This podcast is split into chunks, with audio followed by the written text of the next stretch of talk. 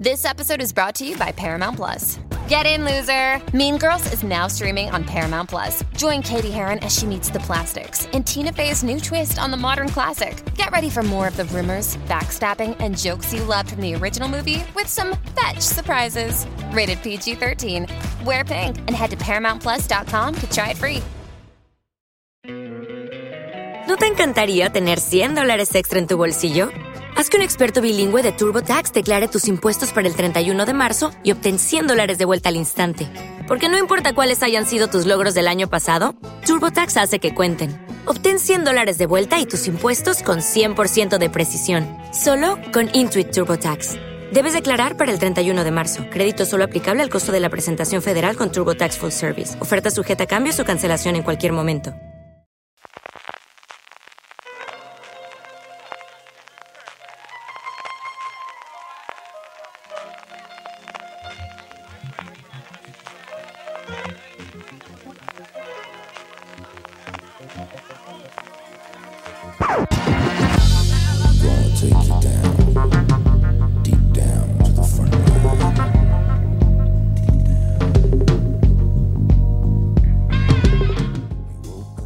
Hola a todos y bienvenidos a Gran Angular, el programa de fuera de series donde analizamos cada semana un tema de la industria televisiva en profundidad. Hoy, empezando ya en junio, es el momento de echar un poquito la vista atrás de lo que llevamos de este 2020 tan, tan, tan curioso y ver cómo han sido estos seis meses iniciales de 2020 en el mundo de las series. Normalmente junio suele ser el mes que echamos la vista atrás por varias razones, una de industria y es normalmente cuando terminaba la, industria televisiva, también es en la época en la que termina el periodo de nominaciones para los Emmys, es cuando normalmente se cierran todas las temporadas y es el que hemos elegido también en fuera de series y por eso tenéis ya disponible varios artículos y varios podcasts durante esta semana precisamente hablando de cómo han ido estos primeros cinco meses del mes hasta finales de mayo. Para hablar de todo ello tengo conmigo en primer lugar a Valentina Morillo. Valentina, ¿cómo estamos? Hola, ¿cómo estás tú? Yo estoy muy bien. Y también a Álvaro Nieva, ¿cómo estamos Álvaro? Pues muy bien, aquí esperando que el mundo no estalle en. En eso estamos todos y evidentemente, y sabemos que ya al final hemos hablado mil millones de veces, pero aparte de los bloques tradicionales de cómo está la industria en Estados Unidos, cómo está la industria de España, las principales sorpresas, las series que entran, las series que van, las series que empezamos para el resto del, del año, evidentemente todo viene marcado por la llegada de la COVID-19 durante este inicio del 2020. Todos los efectos que tiene, hemos hablado por activa y por pasiva de los parones de los rodajes, de el, cómo a Netflix no le afecta, pero quizás Valentina tendríamos, yo creo, dos cosas que sabemos ahora. Una de ellas es el cambio de los upfronts, el que no ha ocurrido, y la renovación en masa de la gran mayoría de las series en Estados Unidos. Sí, porque las cadenas se quedan sin, sin programación confirmada para el otoño que llega ya, que es la había sido históricamente la temporada fuerte de estrenos en la parrilla en abierto en Estados Unidos. Se acerca septiembre y octubre y no han podido rodar. Es que claro, los rodajes están parados desde marzo y esta es la época en la que se estaban rodando pilotos para darles luz verde y se estaba preparando todo lo que podía llegar en el siguiente curso.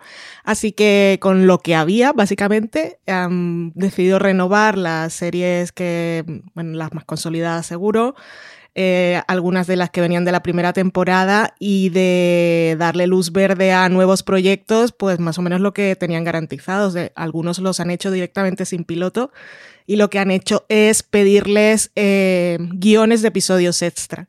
Y no sabemos qué tipo de compromiso hay. Ya sabéis que a veces se comprometen con los creadores a si te lo apruebo tengo que hacer toda la temporada, pero en este caso es una luz verde y ya sabéis que todo se puede echar para atrás, así que todo es muy incierto y ellos aún no saben cuándo van a empezar a rodar. Así que upfronts como tal, este año no ha habido, algunas presentaciones, pero todo aquel despilfarro de dinero para atraer a los anunciantes, para que les dieran su dinero, es un poco de intercambio.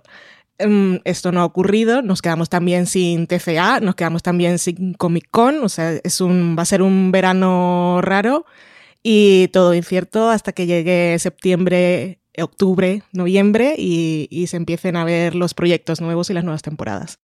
Aquí en España, Álvaro, hemos tenido, pues evidentemente esos mismos parones, pero con varias variantes interesantes. Una de ellas es como las series diarias han podido aguantar gracias a esa nevera que sabemos y hemos hablado varias veces del funcionamiento de series diarias. Le dedicamos un gran angular a Alberto eh, Rey y un servidor junto con Borja González Santolaya hablando de cómo funcionaba el caso concreto de Amares para siempre. Han logrado recuperar el rodaje y mantener la emisión diaria para, para sus fieles. Luego tenemos casos curiosos, luego hablaremos de A3 Media Player y todos los, los movimientos que tiene de ese estreno de Veneno que ahora vamos a tener el segundo episodio y que poquito a poco se está intentando hacer, la supuesta amenaza de las series confinadas, porque aquí, como somos más chulos que nadie, si los otros tienen algunos, nosotros tenemos un montón de series confinadas. Y luego el tema del doblaje, que era una cosa que al principio no habíamos pensado y que evidentemente, sobre todo a las cadenas en abierto y las cadenas de cable, les ha afectado muchísimo, muchísimo el tener que retrasar estrenos de series que tenían compradas porque no podían doblarlas. Sí, yo creo que incluso a las plataformas también le ha afectado bastante. Lo que pasa que, bueno, como que no se dice y se tiende a pensar que todos vemos la serie en versión original subtitulada, pero hay muchísima gente. Yo creo que al final, una vez que abre al público grande, eh, la gente ve la serie doblada.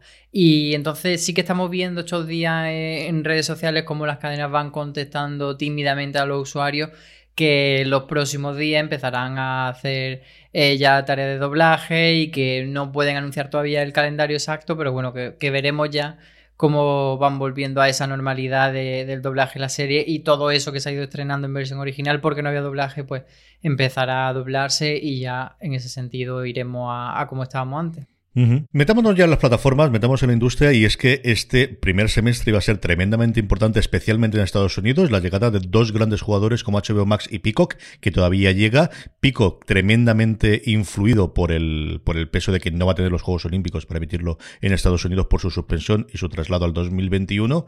Eh, y luego, por otra parte, esa cosa rarísima llamada Quibi, eh, Valentina, que estamos viendo si va a ser la forma más fácil de gastar 2.000 millones de dólares de la historia o realmente qué va a ocurrir con ella. No sabemos qué va a ocurrir con Quibi, no, no lo sabe tampoco las personas que están detrás del proyecto. Es de esas cosas que pasan en la vida, coincidencias o te va todo del revés, lo tenían planeadísimo para... La idea no era mala, no es el tipo de cosa que a mí me interesara y sí, quizá porque no, no me transporto en medios de transporte público y siempre estoy en casa, pero la idea no me parecía mal de ver episodios y películas a trocitos mientras vas en metro, pues mira, qué bien. Pero es que les coincidió justo el estreno con que todo el planeta estaba encerrado. Y pues así no se puede. Tienes, estás encerrado con el móvil, como, como comentábamos por ahí un poco a broma, al final cuando salió le había quedado un catálogo de estrellas para ver cuando vas al baño porque, claro, la gente no podía coger el metro, estás todo el tiempo en casa y lo que quieres es, eh, depende con las personas que convivas, también ver cosas, ocupar la tele, ¿no? O sea, la pantalla. Y salieron justo que no se podía proyectar nada desde el dispositivo a una tele más grande, porque lo que querían era eso, tú frente a la pantalla de tu dispositivo, on the go, y te acompañamos en, en esos momentitos. Pues es un poco de pica pica, pica ahora este snack rápido de episodio mientras llegas a tu parada y luego vuelves a conectar. Y pues ahí están muchísimas estrellas, muchísimos proyectos. Yo, yo le eché, yo hice un pica pica, vi un par de cositas y tal, pero con eso de que no podía pasarlo a la tele en el momento, creo que ya lo han implementado o estaban en ello. Mm, después ya me desinteresé, ya no, no lo he probado, no sé si está bien. Lo probé para ver lo que más me llamaba la atención y creo que todos picamos un poco de eso, era ver un poco la tecnología, cómo se adaptaba cuando ponías el teléfono en vertical y en horizontal.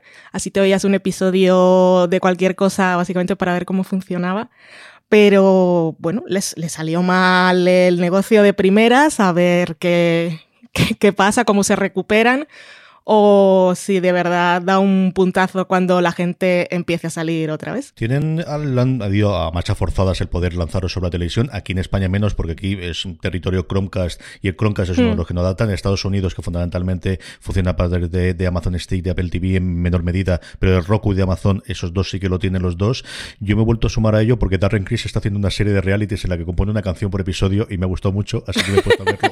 y es por lo que he recuperado poder a verlo porque desde el primer mes, que sí que vi tres sí. o cuatro cositas, incluida la peor serie que he visto este año y posiblemente de los últimos es? cinco años. Lo comenté en el Gran Angular, es que se, mi mente ha borrado el nombre de ella, de verdad, demencial, o sea, espantoso, ¿Pero de pero qué lo va? recupero. Eh, de nada, teóricamente iba a ser una historia de unos asesinatos que ocurren en los 80 y alguien lo iba narrando en pasado, pero al final, claro, yo me acerqué a ella porque estaba eh, Toby Hale, el, el- el coprotagonista o el, el personaje Sí. que salía en VIP y un montón de cosas más, estaba Queen Latifah, estaba uno de los hermanos Duplas, había un par de Claro. actores jóvenes y tal, pero una cosa absolutamente demencial. Ya no es que terminan rápido, es decir, el episodio final es y fin, y ya. Y era, pero tenía una pinta de ser un trozo de retales de, oye, que nos compran esto, ¿cómo que, que nos compran qué? Que sí, que hay que rodarlo. Y vamos para allá, y se gastaron pasta. O sea, que había varios momentos con extras, de verdad, lo peor O sea, hay muchos proyectos así con Quibi que parece que hay gente que decían, estos están buscando dinero, nos reunimos, nos lo pagan, lo hacemos y ya está. Yo más de un comentario, un artículo de algún podcast americano, eh, o he escuchado de, oye, que hay tontos en el, en la- en el pueblo que compran todo. Con. Vamos a llevarles cosas, sí, efectivamente, eso es lo que hay. Pero yo sí que quería eh, muy rapidito apuntar sobre Quibi que no compro mucho esta explicación que ha dado el CEO, que era un poco lo que decía Valen, de, de que bueno, es que como ya no está la gente en metro, a ver, sí, la gente no está en metro, pero la gente está aburrida en su casa como mona. O sea, eh, comparto que fue una gran cagada lo de no poderlo lanzar a la tele y eso lo deberían de haber mm, cogido con mucha más rapidez, pero al fin y al cabo, si es una plataforma nueva con buen contenido, habría funcionado.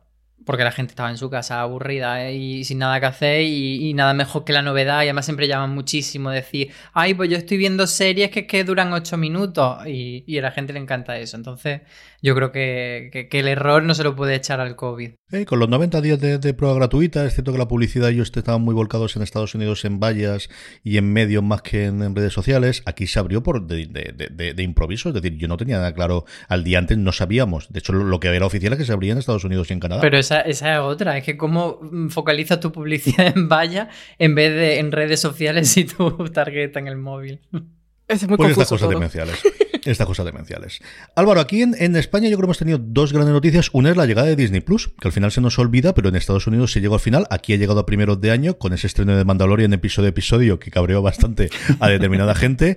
Pero ha llegado uno de los grandes jugadores también. Es cierto que sin contenido, porque precisamente quizás de los que más le ha afectado el parón de rodajes, sobre todo para sus series de Marvel, ha sido precisamente Disney Plus. Sí, y siempre nos queda aquí en España la duda de si vamos a tener ese pack con Hulu o con, o con una plataforma hermana en el que todo ese contenido más adulto de Disney sí que nos llegue porque nos ha dejado esa sensación de, de un Disney demasiado descafeinado, demasiado aniñado, en el que no hay ni media palabrota, en el que pues estaba esa anécdota de, que habían tapado el culo de, de Harold Dan en la película Splash, etcétera. Entonces, bueno, una plataforma en principio para para familias barra niños y, y estamos esperando a ver cómo se desarrolla el resto de estrategia porque tiene que haber algo eh, donde esté todo ese otro contenido y sobre todo todo esos estrenos de Hulu, etcétera, que por el momento sí que están repartiéndose, están llegando a Star Play, están llegando a Movistar y tal, así que no sabemos si, si esa será como una especie de fase 2 que vendrá en 2021, postergarán a 2022 o no sabemos. Pero bueno, por, por ahora parece que está funcionando bien entre su público. La otra noticia que tenemos desde luego en Estados Unidos es la llegada de HBO Max. Como os decía antes, Valentina, aquí nos falta que nos llegue todavía, aunque es cierto que mucho del contenido que tienen ellos lo tiene ya HBO España, o al menos la filosofía está de ampliar el catálogo de HBO tradicional con series propias o con series compradas. Eso es algo que viene ocurriendo en HBO España desde su lanzamiento aquí. Sí, igual fue un poco su modelo, porque ya tenían toda la de HBO Europa y siempre ha sido, tienes aquí todo lo de HBO, toda la calidad de HBO y más cosas, y muy variado. Eh, y eso es HBO Max en Estados Unidos. Eh, tenemos un artículo en la web donde Marina os pone con capturas y todas las principales diferencias. Que eso, una de las principales diferencias con HBO España es que tiene los hubs o unos apartados con contenido específico, por ejemplo, de como si fueran otros canales de. Adult Swim, de tenemos el Crunchyroll, que es este sitio de, de anime, están las películas de Turner eh, y más cosas que ahora no me acuerdo. Eh, está, está muy bien. Mm, tú y yo, CJ, le hemos podido echar un, ojo al catálogo. A mí lo que me hace mucha gracia es que en Estados Unidos ha habido una confusión enormísima. Porque, claro, la, gente que ya tenía HBO Go o Now no sabían si HBO Max iba a ser otra cosa, si lo iban a tener incluido. Además, son aplicaciones diferentes. Yo, por ejemplo, tengo HBO Go o Now, ahora nunca me acuerdo cuál de las dos es, pero bueno, una de estas dos de streaming la tengo a través de Hulu y entonces cuando yo entro a Hulu veo que dice cosas de HBO Max, pero esas cosas de HBO Max simplemente son las cosas de HBO que ya yo tenía ahí. Y para ver HBO Max tengo que ir a otra, otra aplicación. Es bastante confuso, es, es, un lío. depende del proveedor que tengan de cable y luego es un lío de marca. acuerdos. Claro, y porque con Roku es una pequeña. Sí. Le decían a la gente que ya lo tienes incluido, y, pero yo lo tengo incluido, los demás, bueno, en fin. Pero eso, los originales han salido con poquísimos, como si fuera, como si fuera Apple TV Plus cuando llegó menos igual, porque de series solo tiene una en concreto. Lo que pasa es que tiene mucho catálogo. Eh, no, tan, no es el catálogo más loco de series en Estados Unidos, pero bueno, ya que estabas pagando HBO, tienes HBO Max. Es un poco la idea. Y a ver cuando recuperan, incorporan más series originales. Por ahora, de originales de HBO Max es la nada, ¿eh? Peor que cuando llegó Apple TV Plus, pero con más cosas. Esperaban llegar, yo creo que, de, luego, aparte de la serie, sobre todo con ese reencuentro de, de Friends que tenían ya confirmado, que es otra de las sí, víctimas de, pero ahora del problema del rodaje. Les queda... y, y, tenemos, nada, la serie de Anna Kendrick y, Sí. y poquita cosa más, que aquí podemos ver a veces de HBO España. Álvaro, yo creo también en plataformas menores o en canales menores, yo creo que la confirmación definitiva de filming se había que confirmar. Yo creo que ha sido una época en la que ha habido funcional, ya no solamente para el cinéfilo, que yo creo que ya lo tenía como referencia, pero especialmente para el seriéfilo, el que tenemos series especialmente británicas y nórdicas, pero vamos a, a Y luego Sky, que ha traído ahora como gran un, cuestión a primeros de mes. Ayer mismo, cuando estamos grabando esto, el 1 de junio, entró Perdidos, que estaba perdida de, catálogo en un montón de sitios, valga la redundancia. Y luego Stars Play, que lo tonteó a lo tonto, pues sí, muy al modelo de Apple TV, es decir, de solamente un estreno al mes y de cosas muy seleccionadas, muy pequeñitas, lo que podía ser HBO clásicamente, pero a lo tonto, a lo tonto se está haciendo cosas muy interesantes, incluido un espero, un estreno que estamos esperando, una de las series que más mejora, que mejor me ha puesto la crítica en los últimos tiempos, Normal People, de la que seguimos sin tener fecha de estreno, pero es que empiezas a mirar el catálogo de Star Play y mala, mala no hay prácticamente ninguna. ¿eh? Sí, al final es una plataforma muy pequeñita que, tiene cosas. O sea, alguna mala sí que tiene. no nos vamos a poder a, poner a señalar, pero de First, por ejemplo, se me ocurre así. Pero sí que eh, el, estreno, por ejemplo, también ahora de The Great que es esta uh -huh. serie que también está haciendo mucho ruido sobre Catalina la Grande. Pues, bueno, eh, el ejemplo de eso que tú dices, que, que Star Play poquito a poquito está comprando títulos interesantes y, y, al principio era como, vaya, esta serie se va a Star Play y no lo tengo. Y ahora ya es como, pues igual sí que me tengo que poner Star Play porque cada vez tienen como más cositas. Y, y yo creo que sí que está haciéndose un hueco, pero, pero bueno, al final cuesta mucho eh, que tenga la relevancia de, eso, de un Netflix, de un Amazon y que la podamos ver como una plataforma a ese nivel. Eh, yo creo que poquito a poco sí que se va a hacer hueco y a ver también la estrategia que va tejiendo, yo creo que va a ser muy importante, que tiene que hacerse pareja de alguien. Aquí he entrado en esa parte con, canales dentro de Apple. Yo no sé si yo sigo confiando en que Amazon tenga los mismos canales. Ya han dado el paso en España a la posibilidad de alquilar y de comprar películas y series. Y creo que esa será la siguiente entrada. Y ya no sé si entrar desde luego dentro de, un Movistar o de un Vodafone que pueda tener esa suscripción adicional. Es cierto que ellos han recorrido el otro camino. Antes solamente podías tener dentro de Vodafone o de Apple y ahora puedes contratarlo eh, individualmente. Pero yo creo que esa jugada de que puedas contratarlo dentro de otros servicios más grandes va a ser un movimiento. No sé si el 20 del 2021, yo llevo apostando porque eso iba a hacerlo Amazon desde hace tres años, así que, aunque sea por insistencia, alguna vez me acertaré, que es la grande ventaja que tiene estas cosas, pero, pero no sí, lo sé. yo creo no que quizá eh, Movistar es lo que le falta, porque sí que está con, hmm. con Vodafone y con Orange, pero yo creo que está dentro de ese paquete, pues como está eh, marcado TNT Now, X en Now, etcétera, sí. yo creo que, que falta que esté ahí Stars Play. Vamos comentando a comentar un poquito las series eh, que se fueron y las series que hemos tenido durante estos cinco primeros meses. Vayamos primero en Valentina con las series que se fueron. Aquí hemos tenido bastantes de las que llevan muchas temporadas, cosas como Los 100, que va a concluir dentro de nada, cosas como Glow, que finalmente terminaron, Mentes Criminales, Agentes de SEAL, Homeland, también por 13 razones, que tiene quizás dos o tres temporadas más de la que debería tener, pero especialmente Homeland, Mentes Criminales y, Agentes de SEAL empiezan a ser ese rara avis de series con más de cuatro, cinco, seis temporadas 10 en alguno de los casos que tenemos aquí, del que cada vez vamos a ver menos, ya no solamente en las cadenas en abierto, sino también en las plataformas, cuando se suponía, o cuando recordamos esos tiempos en los que Netflix renovaba todo absolutamente sin ningún tipo de problema y por todas las temporadas que fuese. Sí, Homeland ya queda un poco en esas series históricas, de esas así con muchas temporadas de más de media hora. Nos queda igual Shameless, que también acabará el próximo año. Así que seis, siete, ocho temporadas. Va a ser a partir de ahora una cosa bastante extraña. La que tiene el récord, por cierto, y no es de lo que estamos hablando, pero me gusta mencionarlo, Colgadas en Filadelfia, que va a tener eh, una temporada número 15 de comedia. FX maravillosa, pues esa comedia es baratísima. Y bueno, y es una genialidad. Se nota que le gusta a John Landgraf porque la hacen con cuatro duros, pero que tenemos detrás al creador y protagonista de Mythic Quest, así que ya habéis visto cuál es el talento. Colgados en Filadelfia, no se puede ver en España, bueno, me voy.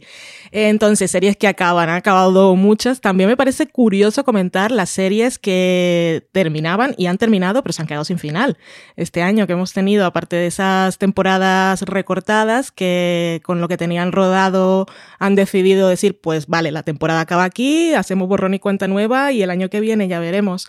Pero series como Supernatural, por ejemplo, imagínate tú estar viendo, mira que estamos hablando de series con muchas temporadas, imagínate estar viendo Supernatural durante tantos años. Antes decías, espero que salga la colección completa en DVD, pero eso ahora ya se ha pasado de moda y dices, voy a esperar el final y llega y te quedas sin que, bueno, esperamos que con, con lo, el cariño que le tienen los protagonistas a la serie, algo se montarán y algo harán, alguna cosa especial, pero de todas formas, es, Empire también eh, tuvo, no tuvo que acortar la temporada, tampoco tuvo el final que esperaba. Y eso, eso sí te quería que dar rabia, llegar a ver durante tantos años una serie y quedarte sin final, pero no porque te la cancelan y te comen una temporada, sino porque eh, no has podido rodar más. Y estas cosas de contratos, puede haber muchas buenas intenciones, pero es que nunca sabes si al final se van a poder volver a reunir o, bueno, en fin, qué cosas. Ay, Homeland, que Homeland me ha gustado mucho. Tenemos un gran angular del legado de Homeland que comentamos con spoilers y todo. Para mí, final de la historia. Vosotros no la veis, ¿no? No estamos hablando de eso, pero. Yo la dejé después de la segunda temporada, me volví a reganchar, creo que fue en la quinta, y es cierto que luego la he ido dejando poquito a poco y no, no, no he visto demasiado en los últimos tiempos. Sobrenatural sí que yo, vamos, lo, lo que oí yo a Jensen Ankel es que volven a rodar y que querían hacer, porque además empezaron a rodar el último episodio que creo que es doble Claro. y el día siguiente cortaron la producción. O sea, Sí. empezaban a rodar y le cortaron justo, justo el día siguiente la producción. Yo entiendo que aquí sí que harán todo lo posible. El, el- quizás el, el- el que tienen más complicado es Padalecki, que va a hacer el nuevo Texas Ranger, pero al final todo queda de la CW y yo creo que mm, los huecos que puedan hacer programación intentarán eh, hacerlo sí o sí.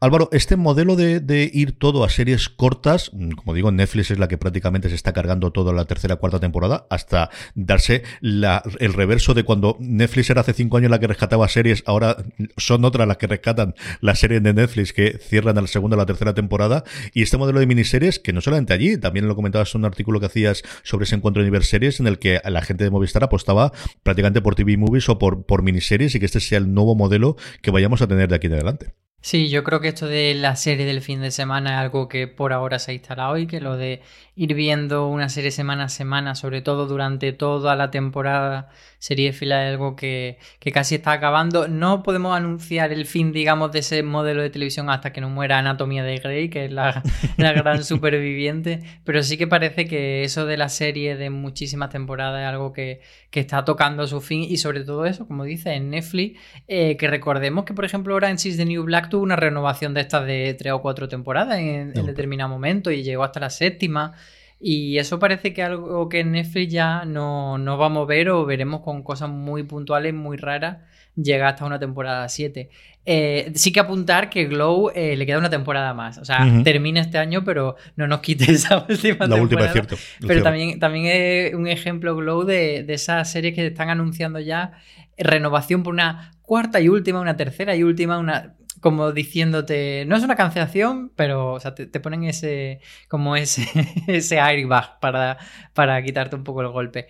Y, yo creo que sí, que al final eh, la serie como Homeland, Homeland yo creo que es un gran ejemplo, pero también mentes criminales de eso, de la serie que te acompañan durante una década y, y no, ahora te van a acompañar un fin de semana y van a ser eh, pequeños escarceos más que amigos de toda la vida. Eso que comentaba Álvaro Valentina de tercera y última, cuarta y última, yo creo que es uno de los grandes cambios también con la llegada de las plataformas. De aquí ya no es misericordiamente se cancele y sacar do, sino ese intento de vamos a acordar con los creadores o con los showrunners de las últimas temporadas que con esto terminamos y todos quedamos bien, que no haya campaña en redes de follón, que no haya más, porque creo que apacigua muchísimo los, los términos y si no, que se lo digan a Netflix con día a día. ¿eh? sí, no olvidamos, no superamos y sigue sin llegarnos la temporada nueva. Eh, sí, esa estrategia de Netflix ahora que hayan decidido. Es que antes, eh, cuando se rodaban sobre todo bueno, antes cuando se trabajaba más lo que era vender las series luego en sindicación, que se suponía que tenían que tener un número mínimo de episodios para que comprarla a todo ese grupo de cadenas locales les haría rentable porque podían poner un episodio diario durante todo el verano, por ejemplo, se planteaban eso de que las series si no llegaban a la quinta temporada, que era así como lo mínimo, eran un fracaso. Ahora Netflix, pues eso, va renovando. Cuando te dice, se, se renueva por una, una lo que sea y última, tercera o cuarta, en la mayoría de los casos, por lo menos si la estás siguiendo dices, mira, al menos han dado la oportunidad de que haya un cierre, pero no dudo yo que no sea también una cosa así más de vamos a calmar las aguas, que vean que lo hemos cerrado y que eso ha sido entre una decisión creativa y por parte nuestra, vamos a cerrarla en conjunto. Pero es que Netflix va a. O la serie le tiene que funcionar. Lo de que comentaba ahora Álvaro de Orange is the New Black, una cosa rarísima en la plataforma. Pero a partir de ahora tiene que ser una cosa que sea un éxito tan loco para que lo mantengan temporada a temporada, que les, que les sea rentable a imagen de marca como un estreno de verdad, porque Netflix al final es, tengo novedad, novedad, novedad, todos los meses, todas las semanas, tengo una cosa nueva, eh, que como decimos, se consume, se olvida pero es esa idea de siempre tenemos algo nuevo y para que una serie sean temporadas, la tercera, la cuarta y la quinta y les valgan imagen de marca, tiene que ser un élite, ¿no? una cosa así que de la que se hable siempre y mucho. Por 13 razones, por ejemplo, ha llegado a la cuarta, eh, nos hemos dado cuenta de que se acababa porque han anunciado que era la última. No sé, Netflix, Netflix es muy peculiar, pero bueno, ahí están. Vamos a hablar de los fenómenos del 2020, al menos los que consideramos de las series, pero antes de ello, Álvaro, antes decíamos el cierre de Agentes de S.H.I.E.L.D., que es una de las cosas importantes, al menos en nivel interno, porque si de Mandalorian ha sido un exitazo, la otra gran apuesta, mucho por encima de, la Guerra de las Galaxias, ahora, mm, ahora atenuado, porque sí que parece que el cambio van a dejar las películas en el universo de Star Wars y llevárselo todo a series, pero donde estaba la gran apuesta era en Marvel, y aquí es eh, Agentes de S.H.I.E.L.D., el cierre del chiringuito global que había en televisión, se cierra Marvel Televisión, todo queda debajo del paraguas de Kevin Feige, todo queda debajo del paraguas de, eh, de Marvel Studios, el que conocemos, el de todas las películas del universo cinematográfico de, de Marvel y a ver qué ocurre a partir de aquí cuando se puedan ver, que este sí que es quizás de las cosas que más le ha afectado los parones de rodaje. Sí, de hecho decía el prota de Agents of Shield que, que le daba un poco de pena, eh, o sea, como que se lo había pasado muy bien haciendo la serie, que estaba muy orgulloso de lo que habían conseguido con su presupuesto, pero que hablaba con los protas de Los Vengadores, etcétera, que ahora, estaban haciendo serie y que le daba un poco de envidia sana eh, ver los presupuestos que tenían y las posibilidades para hacer series, pues eso, como Falcon and the Winter Soldier, etcétera. Y, y sí que es verdad que han querido terminarla y ha sido una serie que a mucha gente le tiene mucho cariño, pero luego nunca ha sido un boom enorme. Y, han querido dejarla atrás ahora que empiezan otro modelo totalmente distinto, porque en realidad podría haber seguido ahora en Disney Plus, porque es una serie que no tenía tanto, eh, tanto un presupuesto tan caro y que sí que tenía su base de fans, pero yo creo que querían marcar la diferencia de una era de Marvel y otra y que quieren que esta nueva era se parezca más a lo que hacen con películas, tanto en la forma de lanzamiento, de hacer esas fases eh, que nos pintan ese dibujito con, ese organigrama que van por mes, etcétera, como con el nivel de producción que al final van a ser, y odiamos decir esto, pero más como películas de seis episodios, en el eh, tanto en el concepto, eh, en la composición de una obra cerrada, y yo creo que incluso nos van a vender que si hay, por ejemplo, segundas, terceras temporadas, va a ser como parte 2. O sea, será como mm. la nueva aventura, como si fuera una secuela. Un poco también lo que está intentando vendernos Stranger Things. Que si os fijáis, cuando lo promocionan, lo promocionan como Stranger Things 2 y no, y no temporada 2, aunque todos los, periodistas le llamemos temporada 2. Pero ellos sí que lo marcan así. Yo creo que un poco esa es la estrategia, de que sean como eh, cápsulas de 10 episodios, de 8, de 6, de los que sean, pero que sean como una unidad muy concreta y que vayan alternándose por diferentes producciones de Marvel en el tiempo, pero no tengamos ese modelo de todos los años hay una temporada de toda la serie. No, yo creo que ahí va, a parecerse mucho más al mundo de los cómics. Y al final es que vienen de lo que vienen y, van a lo que van. De tenemos arcos y de repente alguien tiene una idea brillante con estos personajes y pueden ser los mismos actores o actores diferentes o que lo tengamos, pero que puedan funcionar. Es decir, me, Visión es una totalmente distinta a la que ocurre con los Vengadores, de que por ejemplo hizo Tom King con 12 números, que parece que va a ser la adaptación que vayan a tener y de repente alguien tiene una idea brillante dentro de dos años para utilizar a alguno de los personajes que ahora van a tener una miniserie. Yo va a ser un conjunto de miniseries como si fuesen arcos de, de los cómics o, o cómics independientes, que es lo que también últimamente, aparte de las series globales, se están, se están eh, imponiendo. Hablamos un poquito de los fenómenos de 2020. Valentina, cuando piensas las mejores series o lo que hay, aparte de que tenemos ese listado de las mejores series hasta ahora, ¿cuáles crees que han sido los principales fenómenos de este arranque de año? Yo tengo muy clara la lista de cuáles son mis mejores series. En, el listado que sacamos en Fuera de Series con las opiniones de toda la redacción hay una gran colección, porque cada uno elegía 10 y entre todos, como no nos repetimos, hay bastantes. Pero lo curioso de este 2020 es que los fenómenos no han sido, no han sido de ficción. Ha sido, por un lado, Tiger King en Netflix y por el otro, el último baile también en Netflix. o sea que los fenómenos los ha tenido Netflix, pero han sido de estas series documentales.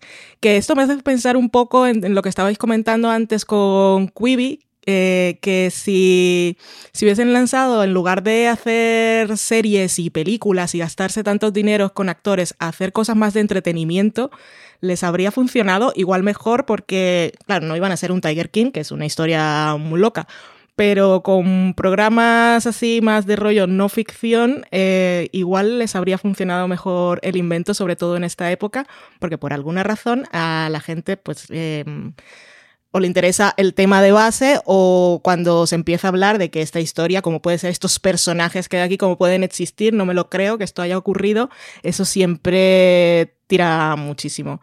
Así que los fenómenos los ha tenido Netflix, que al final eh, podemos criticar el sí, el no, cómo funciona, cómo hace algunas cosas, que sus estrenos pasan, son muy efímeros, pero cuando hay que hablar de fenómenos a final de año, casi siempre toca hablar de Netflix. Álvaro, son estos dos los grandes eh, fenómenos y los dos grandes éxitos. ¿Tenemos alguno más que sumar al, a estos dos, doc- do- dos documentales que al final tampoco vienen de la nada? Es decir, Mm. que tienen esa parte en la que Netflix Sí. de alguna forma se encontró en su momento con Making a Murderer y yo creo que le ocurrió algo parecido le ocurrió con Nanette con el stand-up. Es decir, hemos encontrado esto y de repente pues vamos a apostar mucho más. Hemos encontrado Making a Murderer y apostamos conscientemente porque el éxito de las series documentales está ahí y ha, ha combinado esas dos partes. Por un lado Tiger Y por otro lado el último baile que se ha adelantado, que tenía que emitirse a finales de verano y que se ha de repente emitido ahora a finales de entre abril y mayo. Sí, yo creo que Tiger King eh, esperarían que tuviese éxito, pero no tanto. Entonces ahí está un poco la clave, porque quizá también pudieron esperar que, que pasase algo así con lo de a los gatos ni tocarlos, que se quedó como en una cosa más de un momento puntual. Yo creo que es verdad que este año no ha habido grandes, grandes fenómenos tan masivos como otros años, pero sí que ha habido como muchas cosas que, que en determinados momentos han llamado mucho la atención, como pues por ejemplo, ahora está la gente hablando bastante de- Little Fires Everywhere, eh, Westworld pues para de- determinados fandoms, Sex Education tuvo su momento también grande, o el, el Visitante, que han sido series pues eso, que han llamado la atención, pero que ya no hay como esa sensación de que todo el mundo está viendo la misma serie que sí que teníamos antes. Y sí que me gustaría marcar el, el éxito de Élite y de La Casa de Papel como grandes fenómenos internacionales, que también se está viendo un poco con White Lines, pero que al final, como se ha estrenado de una forma tan tapada y siguen sin darle bombo, a pesar de que en teoría está en esos rankings internacionales, eh, mm, pues eso, liderando semana a semana y que está durando bastante, pues no, no le están dando ese apoyo como si es que se lo dieron a la casa de papel. Y, a mí me llama la atención eso, que dos series españolas o tres eh, estén, estén liderando eh, no solo la conversación aquí, sino en gran parte del mundo. Álvaro hablaba de varias series de, HBO. eh, Valentina quizás no ha tenido, bueno, sí, quizás no ha habido un éxito, yo creo, tan rotundo de HBO España como fue Chernobyl en otoño del, año pasado. Pero sí hemos tenido, yo creo, varias series que han ido eh, intercalándose. Quizás no Westworld, o ha habido bastante división de opiniones con el final de, de Westworld, pero Miss América, yo creo que está um, hablando muchísimo a nivel de crítica en los últimos tiempos. El visitante, yo creo que copó bastante la información, quizás no los últimos episodios, pero sí los 6-7 episodios iniciales. Y tenemos varias cosas de las que compran aquí nuevamente con ese ojo que tiene como Little Fires Everywhere, que funcionó razonablemente bien en Estados Unidos sin pasarse, o alguna de las otras series que tienen, que yo creo especialmente, como os digo, El Visitante y, y Miss America, que está empezando a encumbrarse y hablar de ella como de la mejor serie de lo que se está, de lo que se ha estrenado durante todo este 2020. Sí, HBO tiene igual no son las series de las que habla todo el mundo al mismo tiempo, no hablamos todos al mismo tiempo, pero aparte de que siempre tiene alguna que llama la atención de la crítica, lo que me llama la atención es que todos los meses tiene un estreno destacado. Pues decías lo de El visitante, eh, llegó un poco así como de tapadilla, otra de adaptación de Stephen King, uy, tenemos a Jason Bateman en la cámara, esto va a ser todo azul y va a ser todo oscuro, qué drama y qué cosa más oscura, y al final empiezas a verla y nos enganchamos muchísimos.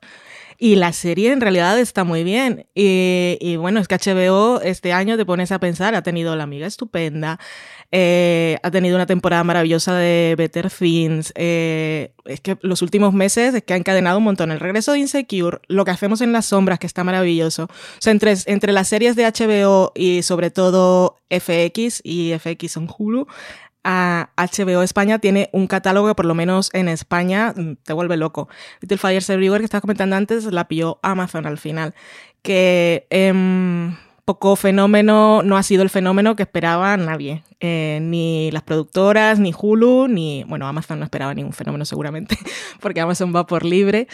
Pero, eh, pues sí, eh, por lo menos eh, lo que hablamos del catálogo de HBO España, si os ponéis a hacer revisión de lo que se ha estrenado este año, todos los meses tiene, tiene un boom. Sí, yo añadiría ahí también a Devs, que aparte Por de supuesto. es mi serie favorita de, de lo que hemos emitido ahora, yo creo que sí, sí que tuvimos conversación. Y nuevamente, yo creo que disparidad de criterios y división de opiniones con el final, cosa que también esperábamos desde el principio. Sí. Tampoco nos vamos a engañar, o sea, que esto iba a acabar al final en disparidad de criterios.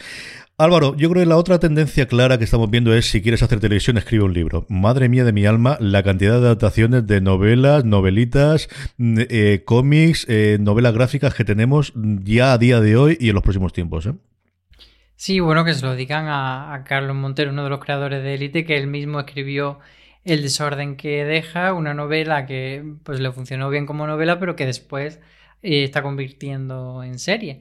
Y, sí, el tener una gran propiedad intelectual, eh, unos derechos de autor muy relevantes, parece que es una de las claves de, del- de- bueno, lo ha sido siempre, en realidad, no es algo que, haya llegado ahora como que nos pille de improviso, pero sí que en, ese, en estos momentos en los que falta pues que haya eh, marcas que llamen la atención y, que, sobresalgan de, de un- una cantidad tan ingente de series, pues parece que, esto es uno de los atractivos. Entonces hay millones de ejemplos. Uno de los últimos es esa noticia de que Amazon prepara una serie de Lisbeth Salander y yo creo que al final esto es algo de lo que no nos vamos a, a quitar nunca y que es interesante ver cómo a veces funciona y otras no, porque por ejemplo la franquicia de Bourne eh, tuvo su serie este año que se llama Triston o algo así, ¿no?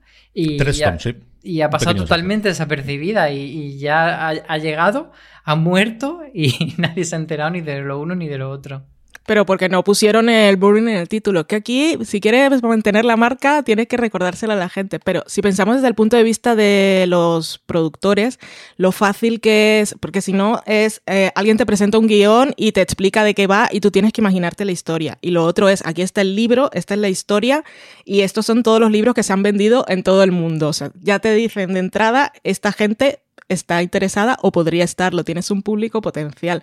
Es muy fácil, mucho más que imaginarse o rodar un piloto de una serie, porque aquí ya tienen un algo de, de qué partir. Lo mismo pasa con libros, que con ya esta es la película que se rodó antes, o con un cómic, o una obra de teatro, lo que sea. Es- Ya tienen una base eh, que no tienen que dejar tanto a la imaginación y al riesgo. Es que es, es una tentación muy grande, porque ya cuentas con que tienes un público potencial, después lo que pase y cómo lo hagas y el resultado que tenga y lo contentos que dejes a los fans o lo, el interés que puedas despertar en, en la gente que llega de nuevas a la historia, pues es otra historia.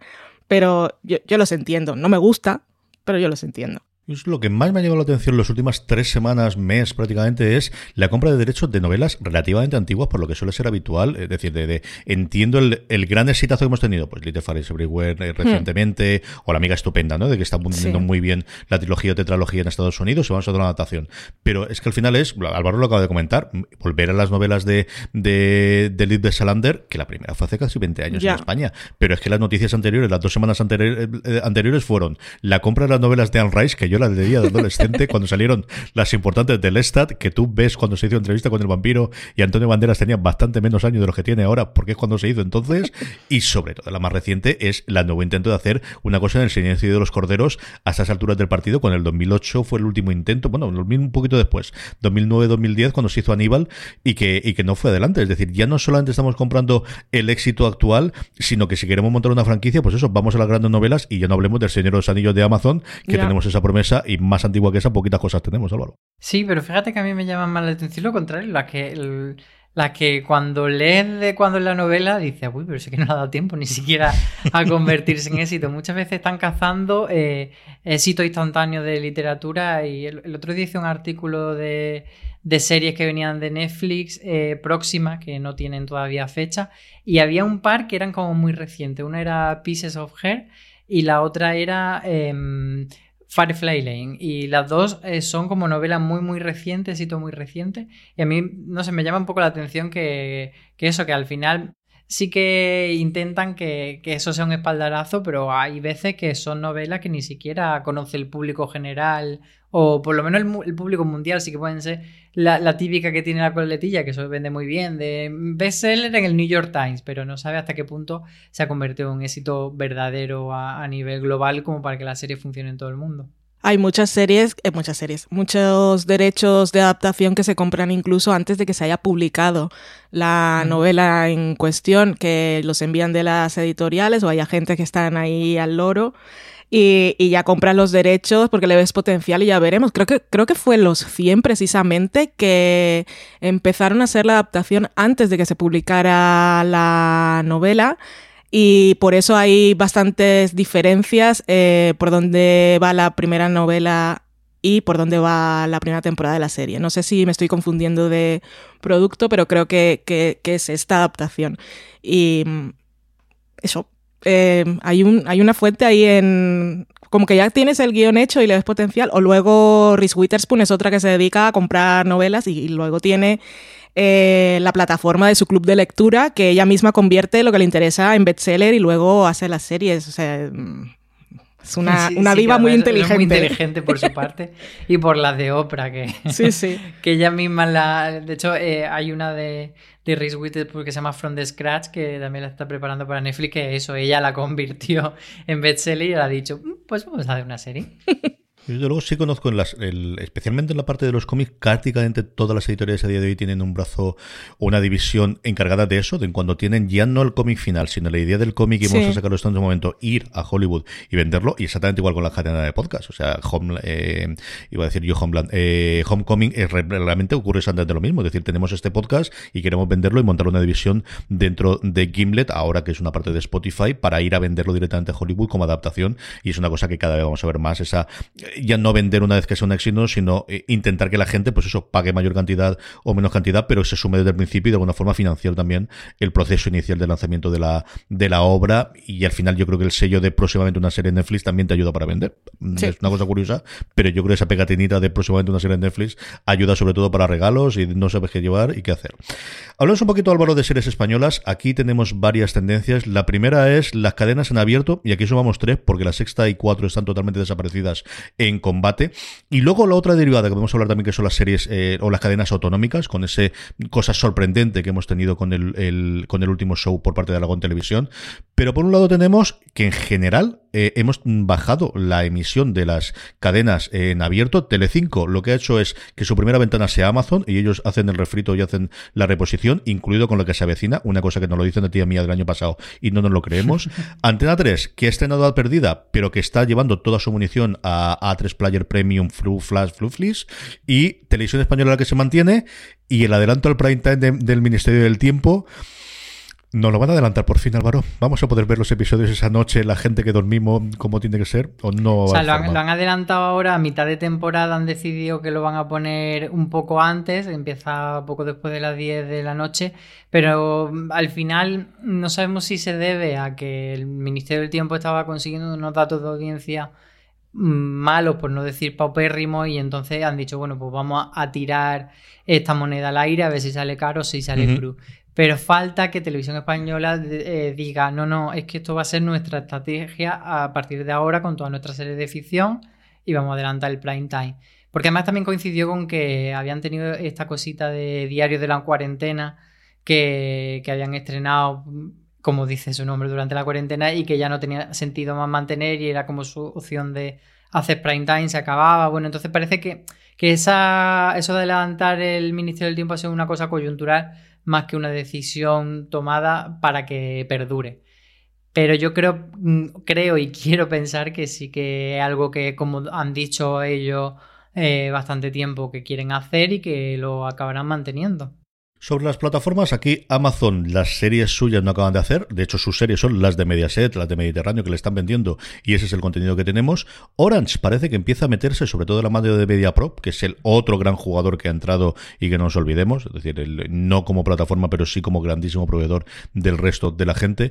Y luego Valentina, Movistar tiene una serie al mes y sobre todo Netflix, pero al final Netflix yo creo que piensa en global. Es decir, para ellos Élite y La Casa de Papel no son series españolas, son series de nuestros estrenos mundiales que sí, que circunstancialmente se hacen en España. Sí, en el caso de esas dos, porque son un éxito, lo piensan así. Forma parte de los acuerdos que hay aquí o de las exigencias que hay para que tengas la plataforma operando en la Comunidad Económica Europea, pues tienes que comprometerte a, a invertir en el país. En el caso, en los países, en el caso de Elite y la Casa de Papel, pues a Netflix se puede decir que ha rentabilizado su inversión en España y puede seguir haciendo cosillas. Pero sí, ellos supongo que consideran más que series españolas, para ellos son series de habla no inglesa, eh, en ese caso. Álvaro, comentemos un poquito el resto de, los, de las plataformas y ahí tenemos TNT, ha hecho Vamos Juan y se ha parado. Fox tenemos ese spin-off finalmente de, de Vis a Vis con el Oasis y está parado. Aragón Televisión de repente sale con el último show, pero tiene pinta de ser un proyecto de estos rarísimos, muy a crematorio. A mí me suena a, como hizo Crematorio Canal Plus y veremos si luego tiene recorrido. Y luego sí, seguimos las producciones, pues especialmente de TV3 y de alguna de los otros canales autonómicos, pero está todo por hacer y está todo desde luego por, por ver si la gente se decide a ver cómo funciona el tema, pues se ha dado la circunstancia que no hemos comentado de se ha consumido más televisión que nunca, pero los anunciantes y todos los que dependen de los anunciantes, la cosa está cayendo bastante en los últimos meses. Sí, y en ese sentido yo tiraría por una línea que tú has marcado del último show como un caso eh, que puede ser una gota en, el agua, pero también puede ser eh, algo ejemplar para los próximos meses, porque el último show nace como una serie pequeñita para Aragón TV, pero también de repente es una serie que se vende a HBO España, entonces... eh, luego tenemos otro caso que es de Gead, que, que comentabas también sobre Orange TV, que está empezando a tener serie. Bueno, pues está una serie de Gead que produce de Media Pro Studio y que se la vende primero a HBO Asia y luego aquí a Orange TV. Entonces, ese tipo de producciones que nacen no tanto de una cadena que da el visto bueno, sino de una productora que dice, vale, voy a buscarme dos o tres eh, mm, clientes internacionales a los que se los voy a vender o o una cadena en abierto y a una plataforma o a una en primera ventana y otra en segunda ventana ese tipo de producciones que no son, como entendíamos antes, de hijas de una cadena, así que yo creo que puede ser algo que, que marque el camino para el futuro, porque también así, por ejemplo, la productora se reserva los derechos de luego distribuirla internacionalmente, de venderla a muchas plataformas de manera no exclusiva. Y puede ser un camino interesante para la afición española ahora que está tan de moda. Y también tenemos que tener en cuenta que la afición española eh, puede jugar bastante con ventaja en esto de eh, la era post-COVID, de que aquí sea bastante eh, factible grabar pronto y que las condiciones se reúnan sean buenas. Y ahí yo creo que puede ser un año interesante para la afición española. Hablando de ese año interesante para la afición española y haciendo un poquito de oráculo en 2020, eh, de lo que nos queda de aquí para adelante, Valentina, hay un montón de proyectos que veremos cuáles dan la luz finalmente durante este año o no, pero de todo lo que nos queda, ¿cuáles son quizás los que más te interesan a ti? A, a mí, si al final llega, porque no sé si pudieron empezar a rodar o no, es Impeachment, la nueva temporada de American Crime Story, que nos va a contar el caso de Mónica Lewinsky desde el punto de vista de ella, particularmente. Así que ese es un proyecto que desde que lo anunciaron el año pasado me tiene mm, ahí a bordo pero no, no sé en qué punto está y no sé si nos llegará este año o finalmente son de todos esos proyectos que pasan a 2021. Me llama la atención también eh, el que es de Flight Attendant, que sería La Azafata, que es este drama, un poco thriller que protagoniza Kaylee Cuoco, que este es para HBO Max a ver qué tal les sale. Eh, sé que este sí estuvo rodando, eh, no sé si estaban en Tailandia o algo, porque compartí algunas fotos de rodaje en la sección de las cinco fotos de la semana en Fuera de Series, que eso me sirve para enterarme cuando la gente está rodando o no. Así que sé que se estuvo rodando, no sé si pudieron terminar o no. De HBO Max también me llama la atención el Criados por Lobos, que es un proyecto de ciencia ficción de Ridley Scott, que tiene por lo menos una premisa interesante, que es algo así, estoy recordando de memoria, como dos androides que eh, tienen la tarea, no sé quién se la ha dado, de criar a unos niños humanos en un misterioso planeta, no sé con, qué objetivo, pero que me parece bastante intrigante. Así que eso es lo que a mí más me interesa. ¿Que pueda dar pelotazo? Pues ni idea, porque esto hay muchos que no sé cuáles se van a estrenar realmente. Eh, de este mes, eh, y para no decir las cosas que, en las que realmente confiamos, como Perry Mason y, o todo lo que venga, me llama la atención la nueva temporada de Dirty Jones, de Dirty John. Yo no vi la primera, pero así como en la primera tenía unos actores que ya valía la pena, eh, digo, pues lo veo, puede ser un poco basurilla, pero de entretenimiento con esos actores mola. Pero es que esta temporada tiene Amanda Pitt, tiene a eh, Rachel Keller, que igual no te suena el nombre FJ, pero si te digo que es Sid en, en Legión, ya sabes. Y Christian Slater, que bueno, eh, no es que sea mi actor favorito, pero eso. Y la aquí Amanda Pitt es la asesina. Así que solo, y está ambientada en los 80, lleva peluca, así que solo por, por ver qué tal le sale y, como ya el tono de, de, este tipo de series de Lifetime es lo que es, pues yo no digo que no pueda ser un buen entretenimiento. Y a ti, Álvaro, ¿qué es lo que más te apetece ver de lo que suponemos que va a llegar en lo que falta de este 2020? Pues mira, tengo un montón. Empezaba por Impeachment, que ya la comentaba Valen, así que esa me la salto. Eh, Territorio Lovecraft, por ejemplo, que es esta serie eh, de animalicos mitológicos y monstruos que va a sacar HBO en agosto. Tengo bastante interés. Luego hay una cosita, que es una comedia de los creadores de Robot Chicken, que se llama Crossing Swords que, le tengo muchas ganas simplemente porque los dibujos son super cookies. Si buscáis una foto, los sabréis o enamoraréis del, del, bichito con vestido de medieval. Eh, Ulu estrena Love Victor, que es la serie está un poco eh, continuación espiritual de Love Simon, que tengo bastante interés por verla, que aunque tenemos esa cosita de que iba para Disney Plus y no la han querido por ser dos personajes homosexuales o no, no se sabe exactamente la razón, pero todo apunta que por eso, porque no lo consideran demasiado familiar y eso ahí es como un poco pelea de pero bueno, tenemos muchas ganas de verla aunque sea en Hulu. Y luego hay una serie que se llama El Tercer Día, que le iba a estrenar a HBO y que la han tenido que posponer irremediablemente porque estaba como dividida en tres bloques. Los dos primeros eran como una afición normal, pero luego decían que el tercero era una cosa que ellos llamaban evento en directo que tendría lugar en Londres y que no sabíamos muy bien lo que era. Entonces era como una especie de experimento, era del, eh, la serie del creador de Utopía. Y tengo la duda de que es ese evento en directo y si de verdad van a conseguir hacer algo que sea relevante y no va a ser como la serie aquella esa que hicieron de Mosaic el año pasado que parece que iba a inventar la pólvora y que luego nadie jugó y, no sirvió para nada. Y, por apuntar una española me quedo con, la promesa de Dime quién soy, que yo creo que puede ser esa serie grande y, que llega a un público masivo que, quizá Movistar ha conseguido con la unidad... Eh, pues tener como un reconocimiento crítico muy grande y probablemente le haya funcionado bien en la plataforma, pero creo que no al nivel que puede funcionar Dime quién soy como ese producto, pues eso, para el público mm, realmente mainstream y masivo. Igual, perdona, eh, por mencionar solo una más, que me he acordado ahora, la de uno de los proyectos nuevos de Shonda Rhimes en Netflix, que es la de Inventing Anna, que la protagonista va a ser Julia Garner, ya por eso todos los fans de Ozark pueden venir a ver una serie de Shonda Rhimes, pero como está basada en un caso real, que era el de una heredera, bueno, una mujer que se hizo pasar por una heredera alemán, alemana multimillonaria y se introdujo ahí en toda la élite de Nueva York y vivió una vida ahí, bueno, estafando, eh, consiguiendo cosas gratis y haciéndoles creer a todos que ella tenía millones y millones y millones y venía de la realeza. Así que esa serie, por, por ver a, Julia Garner, es que, esa, es que es tan joven y lo hace todo tan bien. Qué maravilla de actriz. Estoy totalmente de acuerdo. De hecho, tengo la película suya pendiente de, Yo también de la verla. Yo sobre vueltas, evidentemente Succession, si se puede estrenar durante este 2020, igual que The Crown. Yo son las dos cosas que tendría más ganas de, de, verla. De cosas nuevas, lo ha comentado uno de ellos, Álvaro, la que más ganas tengo de ver con diferencia, porque la novela me flipó.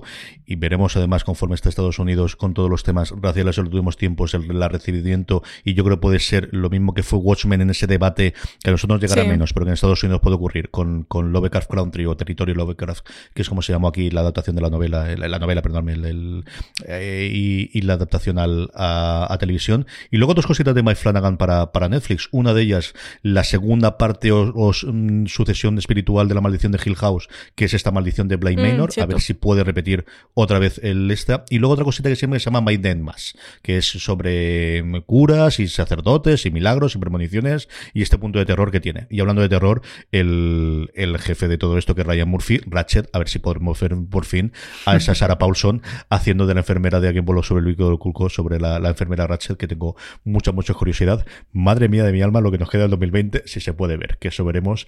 Es la segunda parte de esta, pero desde luego lo que sí podemos asegurar es que estaremos aquí para comentarla en Fuera de Series. Valentina Morillo, un millón de gracias por haber estado este ratito hablando de lo que ha dado de sí esta temporada tan, tan atípica de televisión durante este inicio del 2020. Un beso muy fuerte. Un beso, un placer como siempre. Don Álvaro Nieva, volveremos y hablaremos de veneno y de un montón de cosas que se nos han quedado ahí pandadas con todo esto, que hay que hablar de todas ellas. Eso, que vuelva veneno. Que vuelva ya, y que vuelva ya, que tenemos necesidad, madre mía mía, ahora de coitos interruptus, ¿cómo le hicieron esto? Que entiendo por qué lo hicieron, porque así estamos todos, pero qué, qué mala sed. A todos vosotros, gracias por escucharnos, tenéis mucho más programas y contenidos sobre este análisis que estamos haciendo o, o balance de lo que ha dado en los primeros cinco meses del año en foreseries.com, también durante toda esta semana en la cadena de podcast. Gracias por escucharnos y recordad, tened muchísimo cuidado ahí fuera.